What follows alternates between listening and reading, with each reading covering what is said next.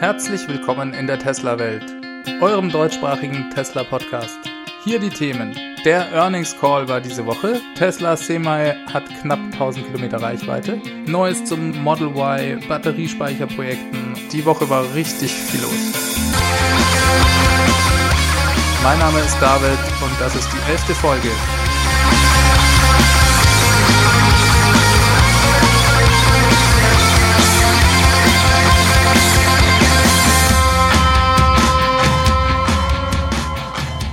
Herzlich willkommen.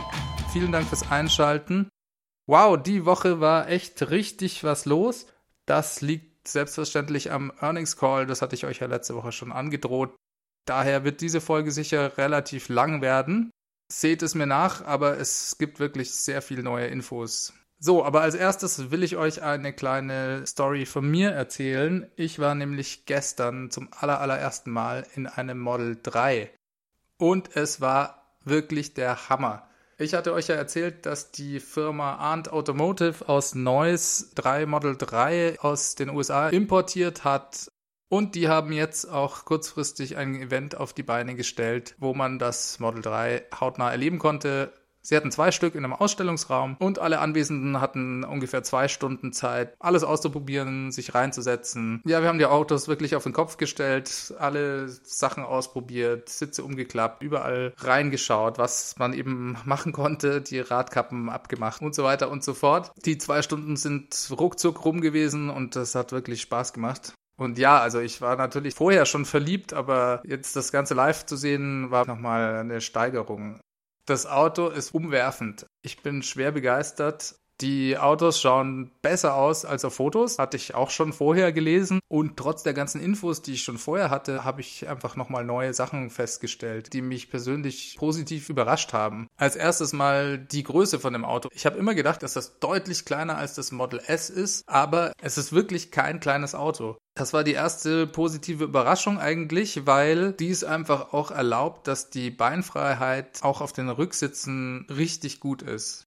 Die Verarbeitung ist innen auch echt toll. Vorne sitzt man royal, also ganz klasse die Sitze. Hinten ist es etwas härter auf der Rückbank, aber es passt schon auch. Die größte Überraschung war eigentlich der Kofferraum. Den hatte ich zwar auch schon in vielen Videos gesehen, aber ich war wirklich überrascht über die Größe. Er ist sehr, sehr tief. Ich fahre im Moment einen Passat Kombi. Ich habe es nicht ausgemessen, aber in der Tiefe gibt es da keinen großen Unterschied. Es ist nicht ein Kombi und ich kann nicht die Klappe hinten aufmachen, das ist auch klar. In der Breite ist es vielleicht auch ein bisschen schmaler, aber es ist trotzdem richtig, richtig viel Platz drin. Es gibt ja auch unten noch, wie auch bei den anderen Fahrzeugen, so eine Klappe, wo die Ladekabel reinkommen. Da ist auch richtig viel Platz drin. Also ich denke, da kriegt man schon Handgepäck für ein Flugzeug rein. Und dann gibt es ja immer noch den Frank. Der ist zwar relativ klein, aber immerhin. Es ist einfach nochmal was ganz anderes, wenn man das Auto live sehen kann. Falls ihr die Gelegenheit habt, nutzt sie. Es lohnt sich wirklich total. Und die Sachen, die mich in der Klasse von Auto immer schon gestört haben, wie zu wenig Platz auf der Rückbank, kleiner Kofferraum, das hat Tesla einfach grandios gelöst hier. Und ja, die Konkurrenz kann sich, glaube ich, wirklich warm anziehen. Also super Event. Vielen Dank nochmal an Arndt Automotive, dass sie das möglich gemacht haben. Ganz, ganz klasse. Dazu braucht es schon ein bisschen Pioniergeist, um sowas auf die Beine zu stellen. Ich meine, müsst ihr euch vorstellen, die Model 3 sind ja amerikanische Model 3s. Das heißt, Supercharging funktioniert nicht. Sie haben keinerlei Support von Tesla, weil Tesla Deutschland einfach sagt, können wir euch leider nicht helfen. Im Moment haben sie auch keine Möglichkeit, Software-Updates zu machen, weil die SIM-Karte Model 3 anscheinend auf die Platine gelötet ist und nicht wie beim Model S und X in einer extra Box steckt, die man ja auch dann austauschen kann. Die Softwareversion, die Sie auf den Autos haben, hat noch kein WLAN. Das heißt, per WLAN geht es auch nicht. Und es stellt die Firma selbstverständlich vor verschiedene Herausforderungen.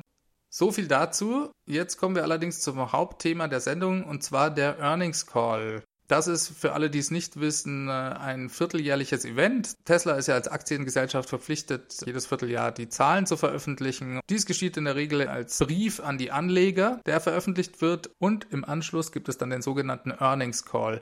Da stellt sich das Management von Tesla Fragen von Investoren und Analysten. Das Ganze geht normalerweise so eineinhalb Stunden und ist für mich immer sehr, sehr spannend, da es einfach sehr, sehr viele Details gibt, die man sonst nicht so ohne weiteres bekommt von Tesla. Fangen wir erstmal mit den wichtigsten Zahlen an. Tesla hat in diesem Quartal einen neuen Rekordumsatz von 3,4 Milliarden US-Dollar gemacht. hat aber gleichzeitig auch wie erwartet große Verluste eingefahren. Und zwar 4,19 Dollar pro Aktie, das ist der sogenannte Gap-Wert, und 3,35 Dollar als Nicht-Gap-Wert. Jetzt nur, um das ein bisschen einordnen zu können, das hat die Erwartungen der Börse übertroffen. Die hatten eigentlich nur mit einem Umsatz von 3,1 Milliarden Dollar gerechnet. Allerdings dachten sie auch nicht, dass es ganz so viele Verluste gibt. Insgesamt hat die Börse jetzt aber nicht sehr negativ reagiert, ging ein paar Prozente runter, ging dann aber in der Zwischenzeit auch schon wieder hoch. Noch eine berichtenswerte Zahl ist der Cashflow bzw. die Cash Balance, die Tesla am Ende des Quartals auszuweisen hatte. Und zwar liegt die bei 2,7 Milliarden US-Dollar.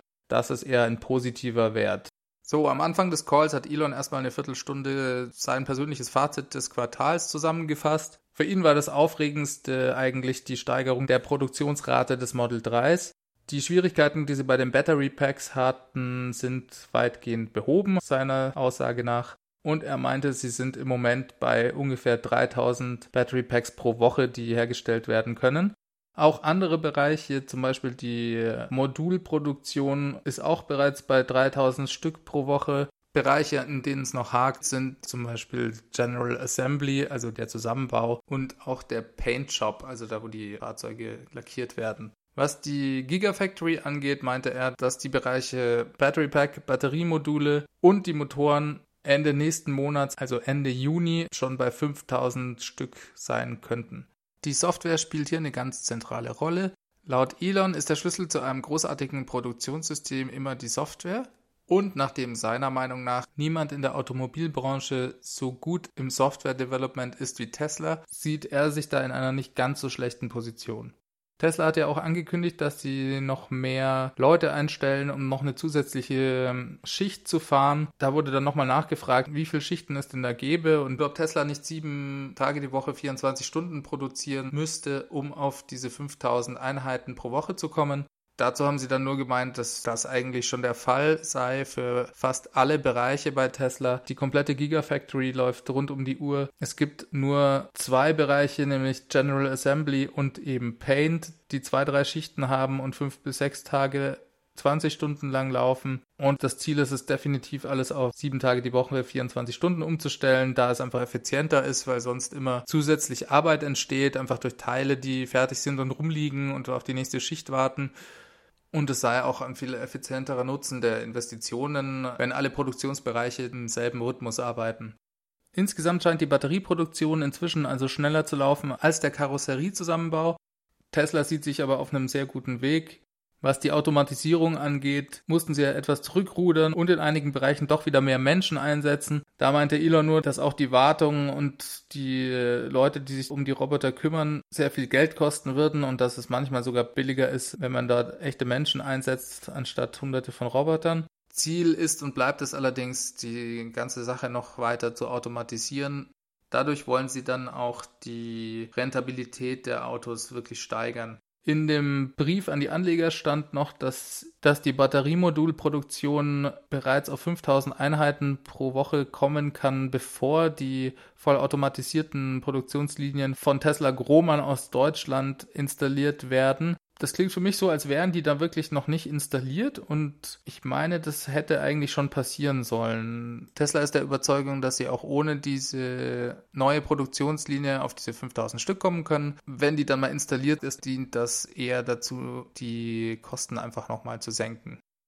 Im Brief stand dann noch, dass Automatisierung auch nur die halbe Miete ist und dass, um automatisieren zu können, man die Produktionsschritte auch deutlich vereinfachen muss. Dann kann man auch richtig effizient automatisieren und diese beiden Komponenten sind Fokus bei Model 3 und werden auch nochmal deutlich stärker bei Model Y in den Mittelpunkt gerückt werden. Im Brief steht, dass die General Assembly Line, wo also die Karosserie zusammengesetzt wird, weniger als 50 Einzelschritte hat, was ungefähr schon 70 Prozent weniger wäre als eine vergleichbare Assembly Line bei der Konkurrenz. Auch die Masse der elektrischen Leitungen im Model 3 sei deutlich niedriger als in einem vergleichbaren Fahrzeug. Das soll ja nochmal dramatisch beim Model Y dann gesenkt werden. Das zweite zentrale Thema für Elon Musk war, dass das Model 3 in den USA zur meistverkauftesten Mittelklasse-Limousine wird. Es ist ja bereits das meistverkaufteste elektrische Auto in den USA. Inzwischen macht es aber mehr und mehr auch den Verbrennungsmotoren Konkurrenz. Tesla hat da in dem Brief auch eine Grafik zu veröffentlicht, die den Marktanteil von den Hauptkonkurrenten, also Dreier BMW, C-Klasse Mercedes, Lexus war, glaube ich, noch dabei, zeigt. Und das Model 3 nimmt da sehr stark Fahrt auf. Model 3 lag Ende April da schon bei 25 Prozent. Den höchsten Marktanteil hatte Mercedes mit 35 Prozent. Laut dieser Grafik ist auch der Anteil vom Dreier BMW in den letzten Monaten schon deutlich gefallen. Von über 30 Prozent auf unter 20 Prozent. Und Elon sagte dazu, dass das Model 3 jetzt schon fast das bestverkaufteste Auto ist, selbstverständlich nur in dem Segment, und dass sie im Mai auf jeden Fall dahin kommen werden. Er denkt sogar, dass sie fast eine Mehrheit an Marktanteil haben werden, also auf über 50 Prozent kommen werden. Er ist nicht ganz sicher, meinte er. 40 Prozent sind aber sehr wahrscheinlich und vielleicht wird es sogar einen Mehrheitsanteil geben. Sie sind auch der Überzeugung, dass mehr Leute durch das Model 3 an diesem Marktsegment interessiert sein werden. Also was mich persönlich angeht, hat er da recht. Ich habe mich vorher für die Klasse Autos eigentlich gar nicht interessiert. Aber das eigentlich wirklich Spannende ist, dass Tesla es jetzt im Moment gerade schafft, zum ersten Mal wirklich in der Masse die großen Automobilhersteller anzugreifen. Die konnten ja bisher immer sagen, ja, wir bauen 11 Millionen Autos und die nur 100.000. Also was soll das Ganze? Das ändert sich jetzt gerade. Wenn wir uns das Model S anschauen, da hat der Tesla auch schon die Branche wirklich geschockt und aufgerüttelt. 2015 wurden da schon 25.202 Model S in den USA geliefert. Damit hat der Tesla dann 25% Marktanteil im Premium-Segment. Und letztes Jahr gab es sogar im ersten Quartal die Meldung, dass Tesla vom Model S mehr Fahrzeuge verkauft hat als Mercedes S-Klasse, Porsche Panamera und 6er und 7er BMW-Serie zusammen.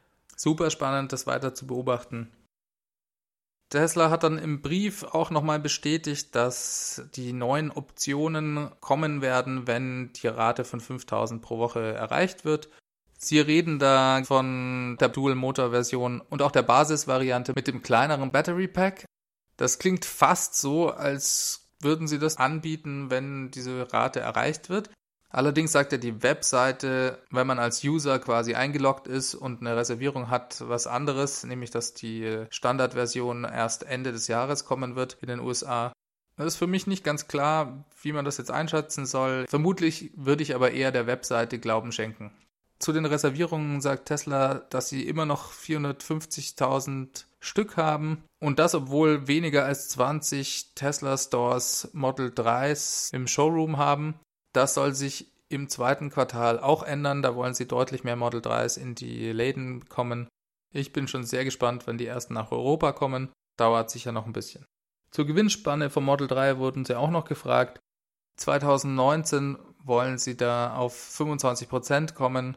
Bis Ende des Jahres 2018 wird es ungefähr bei 20 Prozent liegen, vielleicht ein bisschen drunter, vielleicht ein bisschen drüber. Sie wollten sich da nicht auf einen festen Wert festnageln lassen. Ende 2019 wollten sie sogar im oberen 20er Bereich sein. Das hängt selbstverständlich in erster Linie am Output, aber auch damit zusammen, wie dieser Output erreicht wird. Man muss sich das so vorstellen, der Schlüssel ist einfach die Geschwindigkeit, wie schnell Autos produziert werden und mit welcher Dichte die auch produziert werden. Das heißt, wenn jemand einfach nur die Produktionslinien kopiert und dann zwei Stück davon hinstellt, braucht er natürlich auch doppelt so viel Geld. Und es ist viel erstrebenswerter und spannender, nicht einfach die Linie zu kopieren, sondern auf einer vorhandenen Linie die Geschwindigkeit zu erhöhen und die Dichte. Das würde dann den wirklichen Wettbewerbsvorteil bringen. Dann gab es noch einen kleinen Eklat. Und zwar war Elon irgendwann total genervt von den äh, Fragen der Analysten und Investoren. Erst hat er einem Analysten über den Mund gefahren, der nochmal eine Frage über die benötigten Investitionsvolumina stellen wollte. Und da meinte er nur, ja, next, also nächste Frage. Und meinte dann, boneheaded questions are not cool, also dumme Fragen sind nicht cool. Als ihn kurz darauf dann noch jemand nach der wirklichen Bestellrate von den Model 3 Reservierungsbesitzern fragte, wie viel Prozent von denen wirklich bestellen würden, hat es ihm dann gereicht. Er meinte dann nur, komm, wir gehen jetzt auf YouTube, diese trockenen Fragen machen mich fertig. Und ab da kamen die Fragen von jemandem, der kein Analyst ist, sondern einen YouTube-Kanal hat, der heißt Galileo Russell. Galileo Russell hatte im Vorfeld versucht, auf diesen Earnings Call zu kommen, Das hat Tesla erstmal abgelehnt. Allerdings hat er es noch über Twitter probiert und Elon meinte nur dazu okay auf Twitter. Er hat sich dann mit verschiedenen Leuten aus der Tesla-Community zusammengesetzt und sich die Fragen überlegt und auch Fragen aus der Community genommen. Und seine große Stunde schlug in dem Moment, als Elon die Analysten eigentlich aus dem Call geschmissen hat. Ihr müsst wissen, dass bei so einem Call jeder nur eine Frage stellen darf und dann nochmal eine Zusatznachfrage hat. Also maximal hat man zwei Fragen. Und dieses Mal war es aber so, dass Elon danach nur noch Fragen von Galileo Russell hören wollte. Der konnte also 9, 10, 11 Fragen stellen, die auch echt toll waren. Hat er super gemacht. Die Wall Street hat Elon sehr übel genommen anscheinend. Der Aktienkurs ist da dann schon nochmal 6% gefallen im Nachhandel. Ob das jetzt wirklich nur an der etwas unhöflichen Art und Weise von Elon lag, mit den Investoren und Analysten umzugehen, sei mal dahingestellt, weiß ich nicht. Aber es war auf jeden Fall schon ein Eklat. Dem Call hat es aber sehr gut getan. Die Fragen waren toll, die gestellt wurden und haben wirklich viel neue Infos gebracht. Elon hat sich auf Twitter danach auch noch gerechtfertigt und gesagt, naja, die Fragen waren eigentlich von Leuten, die gar keine Investoren sind, sondern eher Shortseller von Tesla Stock. Das heißt, es sind Leute, die auf den Misserfolg von Tesla setzen und deswegen für ihn keine echten Investoren sind. Und er meinte auch, dass die Fragen in dem Brief ausführlich schon beantwortet wurden und er daher die Fragen sehr dumm fand.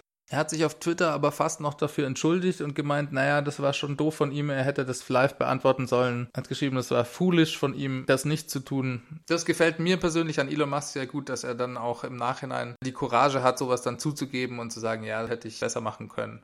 Reden wir übers Model Y. Da meinte Elon, dass kleinere Investitionen bereits angefangen haben. Es wäre aber wichtig, sich viel Zeit zu nehmen, um das richtige Design effizient zu planen da sonst später die Investitionen auch viel höher sein würden. Das Model 3 hätte man deutlich einfacher planen und gestalten können. Model Y wird diesbezüglich laut Elon eine Fertigungsrevolution darstellen. Er meint, das wird unglaublich sein von dem Fertigungsstandpunkt aus. Er hypt das Ganze also sehr und begründet es damit, dass sie nicht nochmal diesen schmerzhaften Prozess durchlaufen wollen, den sie bei Model 3 jetzt erleben da ist er schon wieder dabei, den Mund sehr voll zu nehmen, finde ich. Er sollte vielleicht vorsichtig sein und nicht zu viel versprechen. Die Fertigungsrevolution wurde ja auch schon bei Model 3 versprochen und es ist jetzt doch schwieriger als gedacht. Er ist immer noch in Production Hell, also da wäre vielleicht ein bisschen Vorsicht angebracht. Bis Ende des Jahres wird es auf jeden Fall noch eine Ankündigung geben, wo das Model Y gebaut wird. Da gab es vor ein paar Wochen ja diesen Reuters-Bericht, über den ich auch erzählt hatte. Zudem meinte Elon nur, er entbehre jeglicher Basis. Das heißt, sie fangen nicht 2019 mit der Produktion an, sondern erst Anfang bis Mitte 2020. Und das wird definitiv auch nicht in Fremont sein. Er hat gemeint, die sind bis oben hin an die Grenze ausgelastet dort und es geht eigentlich nicht, dass sie da noch ein weiteres Auto bauen. Model Y wird definitiv nicht in Fremont gebaut. Ich bin ja der Überzeugung, dass es in der Gigafactory gebaut werden wird und zusätzlich noch in der chinesischen neuen Gigafactory, die sie auch bald ankündigen werden. Da meinte Elon auch, dass das kurz bevorsteht. Die chinesische Regierung hatte da ja den Weg frei gemacht, indem sie Automobilherstellern jetzt erlaubt, ihre Fabriken zu 100 Prozent zu besitzen. Vorher mussten sie ja immer ein Joint Venture mit einem chinesischen Hersteller machen und durften maximal 50 Prozent daran halten. Und Elon meinte auch, dass alle zukünftigen Gigafactories Fahrzeugproduktion beinhalten werden. Das heißt, es wird nicht mehr nur Battery Packs, Motoren, Module und so weiter gebaut, sondern auch Fahrzeuge. Deswegen denke ich ja auch, dass in der Gigafactory 1 in Nevada auf jeden Fall das Model Y gebaut wird und vermutlich auch der Tesla Semi-Truck, vielleicht sogar der Roadster. Diese ist ja nur zu 30 Prozent fertiggestellt. Das heißt, da wird noch sehr viel Platz sein, um neue Fahrzeugproduktionslinien zu bauen. Und wenn alle anderen Gigafactories Fahrzeugproduktion enthalten, wieso soll da nicht die erste, die Haupt-Gigafactory Fahrzeugproduktion enthalten? Das macht für mich keinen Sinn, aber wir werden es ja dann sehen. Dann gab es eine Frage zum Tesla Network. Dazu gibt es ja überhaupt nicht viele Informationen bisher. Das wurde ja nur so ein bisschen angeteasert, auch immer wieder von Elon und wird eine Art Carsharing-Netzwerk sein für alle Tesla-Besitzer, das einfach als Software-Update kommen wird, wenn das Ganze mit dem autonomen Fahren auch klappt. Dementsprechend meinte Elon, dass die Grundvoraussetzung eben Level 5 Autonomy ist, zusammen mit sehr, sehr vielen Autos auf der Straße und der richtigen Software für das Carsharing. Er sieht das Ganze auf einem guten Weg. Sie machen sehr große Fortschritte, was das autonome Fahren angeht Level 5 Autonomie bedeutet wirklich autonome Autos, die in allen Verkehrslagen selbstständig fahren können.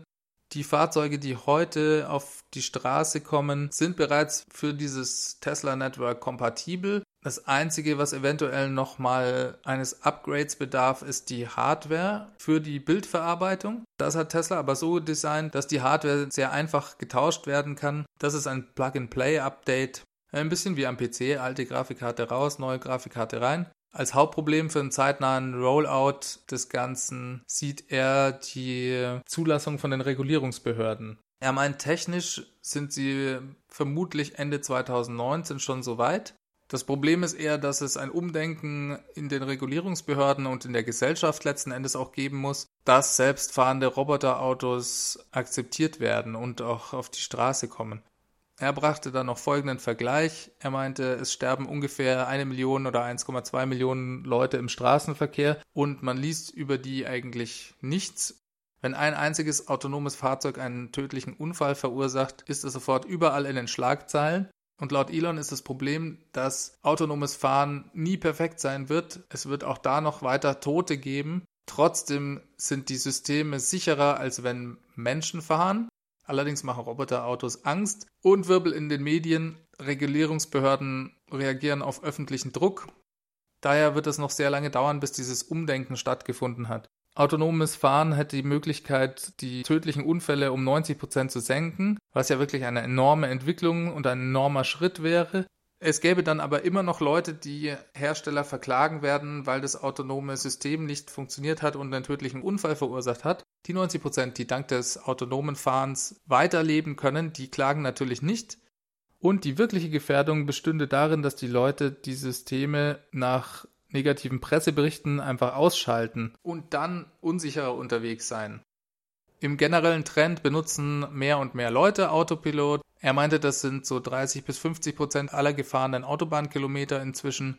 Allerdings merken sie nach negativen Presseberichten oder eben auch tödlichen Unfällen, dass diese Rate deutlich nach unten geht. Die Leute also tatsächlich das System dann nicht mehr so häufig benutzen. Das ist für ihn eine ganz fatale Entwicklung. Und er sieht da die Journalisten in der Verantwortung. Er meint, es sei unverantwortlich, solche Berichte zu schreiben, die letzten Endes die Sicherheit der Leute noch mehr gefährden, weil diese dann die Systeme abschalten. Dann gab es sehr, sehr viele Neuigkeiten zum Tesla Semi-Truck. Erstens wurde die Frage beantwortet, wie viele Reservierungen es gibt.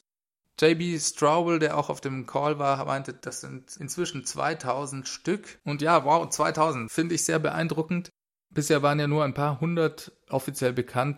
Das waren ja meistens größere Bestellungen, die dann in Pressemitteilungen von Unternehmen wie DHL oder PepsiCo bekannt gegeben wurden. Wenn man jetzt einen Durchschnittspreis von 170.000 Dollar ansetzt, dann macht das schon mal 340 Millionen Dollar an Bestellungen. Elon meinte, sie strengen sich gar nicht an, den Tesla Semi zu verkaufen. Das wächst eher organisch und sei auch gar nicht der Fokus, sondern sie sind wirklich auf das Model 3 fokussiert, also auf die Steigerung der Produktionsrate und auch die Profitabilität des Unternehmens. Das sind die beiden Key-Elemente und was mit dem Tesla Sema ist, ist eigentlich zweitrangig im Moment. Es ist einfach ein sehr spannendes Projekt von mehreren. Es gibt ja noch das Model Y, den Tesla Pickup Truck oder auch den Roadster, die in der Pipeline sind. Braucht Tesla einen Durchbruch bei der Batterietechnologie, um den Tesla Semi zu ermöglichen? Das fand ich auch eine sehr spannende Frage. Da hat Galileo Russell dann noch gesagt, naja, dass der CEO von Daimler, es war eigentlich nicht der CEO von Daimler, es war der Head of Trucks von Daimler, ja gesagt hätte, dass Tesla mit dem Tesla Semi-Truck die Grenzen der Physik sprenge. Und da meinte Elon nur, ha, der kennt sich mit Physik nicht aus, den kenne ich. Ich meine, ich werde liebend gern mit ihm eine Diskussion über Physik führen. Ich habe ja Physik im College studiert. Das war auch wirklich ein Brüller in dem Call, fand ich. Also die PR-Leute von Tesla sind sicher gestorben nebendran. Und das macht einfach auch Elon Musk aus, der dann solche Sachen raushaut. Zur Technologie selbst meinte Elon nur, ja, selbst wenn wir überhaupt gar keine Verbesserungen an unserer Batterietechnologie machen werden, dann können wir bereits 500 Meilen Reichweite schaffen. Wir werden also in Zukunft auch noch weiter kommen als 500 Meilen.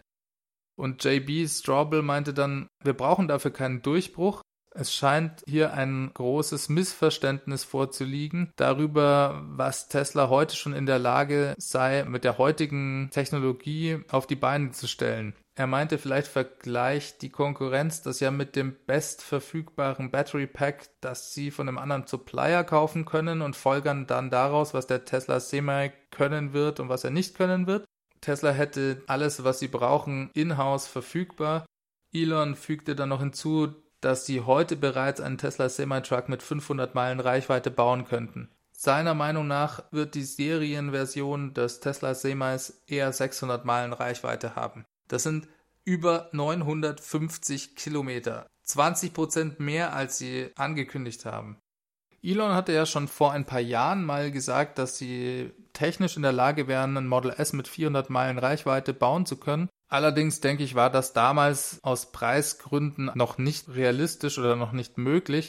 Inzwischen hat sich das allerdings geändert und ein 40-Tonner mit fast 1000 Kilometer Reichweite rückt jetzt in greifbare Nähe. Sie haben dann noch über die Megacharger geredet und da nochmal hervorgehoben, dass ein großer Vorteil sei, dass die Energiekosten für Transportunternehmen vorhersagbar werden, dass nicht wie bei Dieselpreisschwankungen durch den Ölpreis bestünden, sondern dass man, wenn man sich auf Solarenergie plus Batteriespeicher verlässt, ganz gezielt kalkuliert werden kann, was die Energiekosten sind. Das ist dann vollkommen transparent die Planbarkeit sei viel besser, was für ein Transportunternehmen selbstverständlich Gold wert ist. Zu den Folgen, wie sich die Einführung des Tesla Semis auf die Industrie auswirken würde, meinte Elon nur, dass es vermutlich negative Effekte auf den Eisenbahntransport haben werde. Da ja der Hauptvorteil an Eisenbahnwaggons das sogenannte Platooning sei, dass nämlich ganz viele Waggons von einer Lok gezogen werden, dem Tesla Semi-Truck sollen ja auch mehrere andere Trucks autonom hinterherfahren. Das heißt, vorne ist ein Fahrer drin im ersten und es folgen dann noch, ich glaube, zwei oder drei Tesla Semis, die ohne Fahrer hinterherfahren können. Sie sind auch in dem Brief an die Anleger nochmal speziell auf die Chemie in den Batterien eingegangen. Das machen sie sehr, sehr selten, dass sie da Details veröffentlichen. Und zwar wurde dazu geschrieben, dass die Batteriezellen im Model 3 die höchste Energiedichte von allen Zellen hat, die jemals in elektrischen Autos zum Einsatz kamen. Dies wurde vor allem durch die Reduzierung vom Kobaltgehalt erreicht. Im Gegenzug dazu haben sie den Nickelgehalt angehoben und trotzdem schaffen sie es noch wärmetechnisch eine stabilere Zelle zu produzieren. So, jetzt wird es ein bisschen technisch.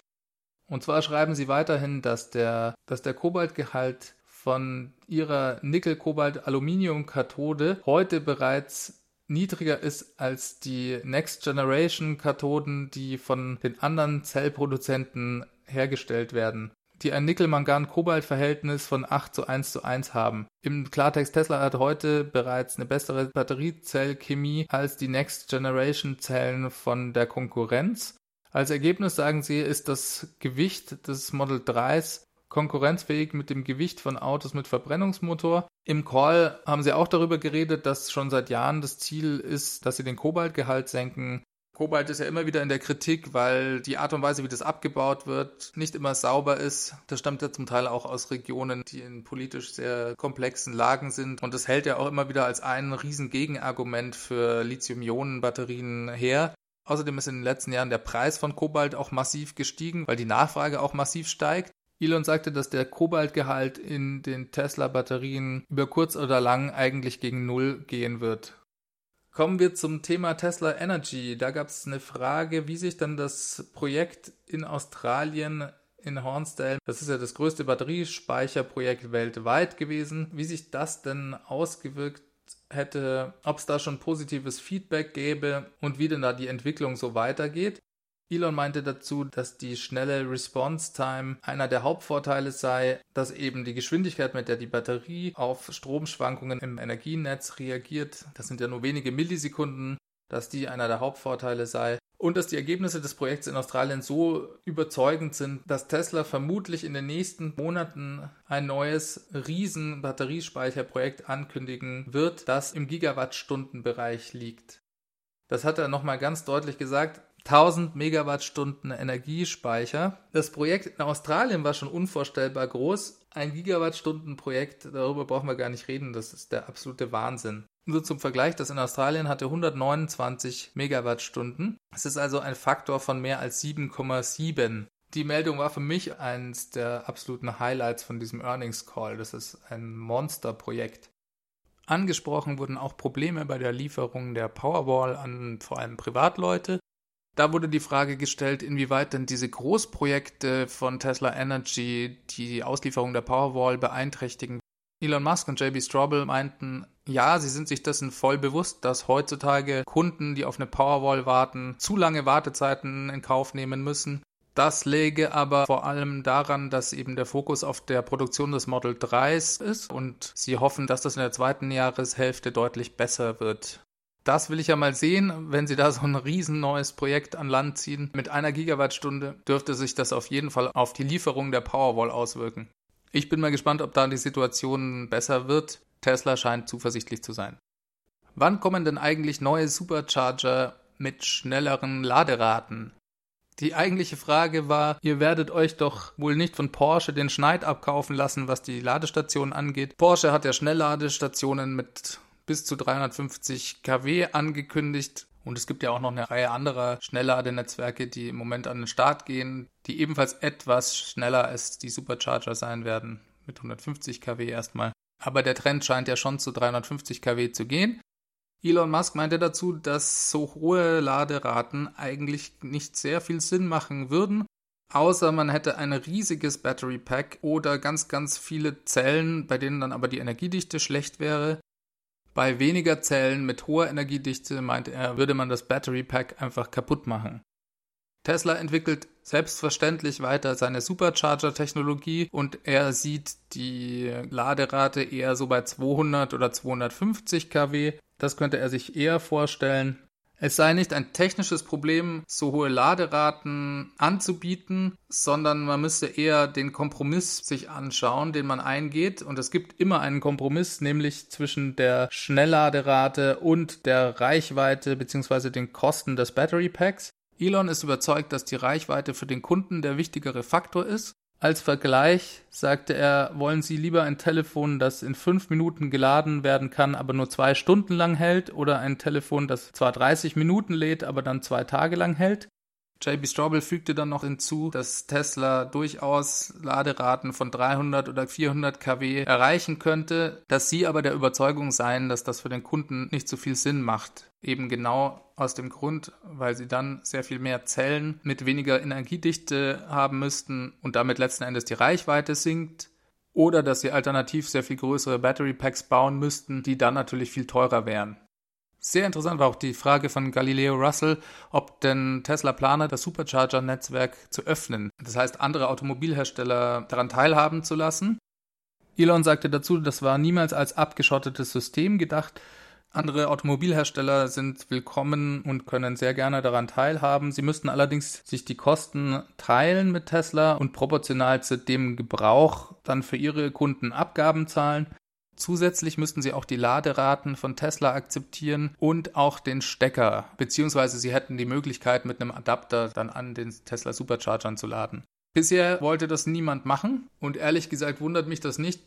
Die deutsche Automobilindustrie hat ja extra den CCS-Stecker erfunden, um einen eigenen Stecker zu haben. Ich kann mir überhaupt nicht vorstellen, dass die zu Tesla gehen werden und sagen, okay, wir akzeptieren euer Stecksystem das Ganze ist für mich auch eine Stolzfrage. Das können die einfach nicht machen. Das ist zwar schade, weil das für die Kunden toll wäre, aber das ist absolut ausgeschlossen, dass Mercedes zu Tesla geht, um Zugang zum Supercharger-Netzwerk zu erbitten. Da kreieren die lieber einen eigenen neuen Standard, auch wenn es für die Kunden natürlich toll wäre, an Superchargern laden zu können. Es gab ja kürzlich auch Meldungen, dass Tesla eventuell mit Ionity zusammenarbeitet. Ich bin sicher, dass die miteinander reden, aber ich kann mir eigentlich nicht so richtig vorstellen, dass Tesla damit einsteigt. Weil umgekehrt werden die Automobilhersteller das genauso machen, sprich sie werden Tesla auferlegen, dass sie doch auf CCS umsteigen. Und ich kann mir nicht vorstellen, dass Tesla das macht, weil die Supercharger sind ja schon da, die müssen ja alle umgerüstet werden, glaube ich nicht dran. Ob sie vielleicht mal einen CCS-Stecker in die Autos einbauen, hm, das könnte vielleicht schon eher passieren. Die Möglichkeit für einen Adapter verbietet anscheinend der CCS-Standard, habe ich mir sagen lassen. Schließlich wurde Elon noch gefragt, ob es ihm nicht möglich sei, regelmäßigere Updates per Twitter zu geben, wie denn die Produktionszahlen des Model 3 sind, da es für Investoren doch angenehmer sei, wenn sie da mehr Klarheit hätten. Er entgegnete dann nur, dass bei Tesla sowieso früher oder später immer alles geleakt werde. Und wenn er die Zahlen nicht rausgibt, würden sie zwei Wochen später sowieso der Allgemeinheit bekannt sein. Dies nahm er dann auch gleich nochmal zum Anlass, um zu sagen, dass er gar kein Interesse an sogenannten Daytradern hat, die nur kurzfristig Tesla-Stock kaufen. Er sagte, es sei eine der Grundregeln beim Investieren, dass man eben nicht nur kurzfristig investiert, sondern auch längerfristig sich Sachen anschaut. Und er sei überhaupt nicht da, um Daytradern zu sagen, kauft unsere Aktien. Daran hätte er absolut überhaupt gar kein Interesse. Die Tesla-Aktie ist ja sowieso eins der Wertpapiere, gegen das sehr, sehr viele Leute wetten. Das heißt, sehr viele Leute spekulieren auf den Verlust oder vielleicht sogar das Bankrottgehen von Tesla. Das nennt man an der Börse sogenannte Shorts. Das heißt, das sind Leute, die gezielt auf den Verfall der Tesla-Aktie wetten. Und wenn es sehr, sehr viele davon gibt, dann ist das nicht gut für den Aktienkurs, da dieser künstlich dadurch gesenkt wird. Elon hat ein paar Tage später auf Twitter dann noch angekündigt, dass er bald einen sogenannten Short Burn of the Century erwartet. Das heißt im Klartext eigentlich, dass er erwartet, dass die Tesla-Aktie steigt und die Leute, die dagegen gewettet haben, sehr, sehr viel Geld verlieren werden. Er hat heute sogar nochmal für 10 Millionen Dollar Aktien selber gekauft mit seinem Privatvermögen. Er besitzt ja bereits Aktien im Wert von 10 Milliarden Dollar. Da ist 10 Millionen Dollar natürlich nur ein ganz kleiner Tropfen auf den heißen Stein. Aber ich denke, er macht das einfach als Zeichen, um diesen Shortsellern zu zeigen, hey, passt auf, ich bin derart überzeugt, ich kaufe jetzt nochmal Aktien. Ein zweiter ganz interessanter Punkt ist, dass da in der Community spekuliert wird, ob das denn bedeuten könnte, dass in naher Zukunft keine neuen Ankündigungen mehr kommen werden von neuen Produkten oder Updates, äh, Facelift von Model S oder Model X zum Beispiel. Es gibt ja da Regeln, was den Insider-Trade angeht. Das heißt, jemand, der besonderes Insiderwissen hat, und das hat ja Elon Musk als Chef der Firma auf jeden Fall, die dürfen natürlich keine Aktien kaufen, wenn sie von was wissen, was den Aktienkurs positiv beeinflussen könnte. Daher wurde da gleich spekuliert, ob es dann vielleicht doch keinen Facelift von Model S, Model X gibt. Ich finde, Tesla hat in diesem Earnings Call derart viele neue Ankündigungen gemacht, dass ich mir schon vorstellen könnte, dass da jetzt nicht mehr so viel kommt, im Prinzip sind die wichtigsten Sachen schon raus und dadurch sollte da Elon keine Probleme bekommen, denke ich. Ja, und was den viel erwarteten Facelift von Model X und S angeht, da bin ich mir gar nicht so sicher, ob das wirklich dieses Jahr dran ist. Weil Elon hat ja auch im letzten Earnings Call nochmal genau gesagt, dass sie bei Model S und X vor allem die Marge hochkriegen wollen. Daher würden sie auch nicht in neue Produktionslinien investieren, um jetzt noch viel, viel mehr Autos zu bauen ein grundlegendes Redesign von den beiden Autos würde ja viel Investition bedeuten. Daher bin ich mir nicht sicher, ob da dieses Jahr noch was kommt. So, das war also der Earnings Call. Ich hoffe, ihr hattet genauso viel Spaß wie ich. Sorry, dass es so lang geworden ist, aber es gab einfach viel zu viele neue interessante Sachen und die wollte ich euch natürlich auf keinen Fall vorenthalten. Es gab auch noch andere News diese Woche, die sehr interessant waren, aber die hebe ich mir fürs nächste Mal auf. Es sprengt sonst einfach den Rahmen. Also ihr verpasst nichts, aber es kommt nächste Woche. Ich wünsche euch alles Gute. Hinterlasst mir doch bitte eine Bewertung bei iTunes, da würde ich mich sehr freuen. Das hilft meinem Ranking und bringt mir dann noch mehr Hörer. Ihr könnt mir auch immer eine E-Mail an feedback@teslawelt.de schicken. Auf Twitter bin ich inzwischen auch, at teslawelt ist der Account. Und selbstverständlich habt ihr wie immer die Möglichkeit, mir eine Nachricht entweder mit eurem Smartphone aufzunehmen und als MP3 zu schicken oder die 0211 9763 2363 anzurufen. Am besten beschränkt ihr euch auf ein bis eineinhalb Minuten maximal und ich kann dann versuchen, das Ganze hier in der Sendung zu spielen. Ich wünsche euch eine gute Woche, macht's gut, bis zum nächsten Mal, bye bye.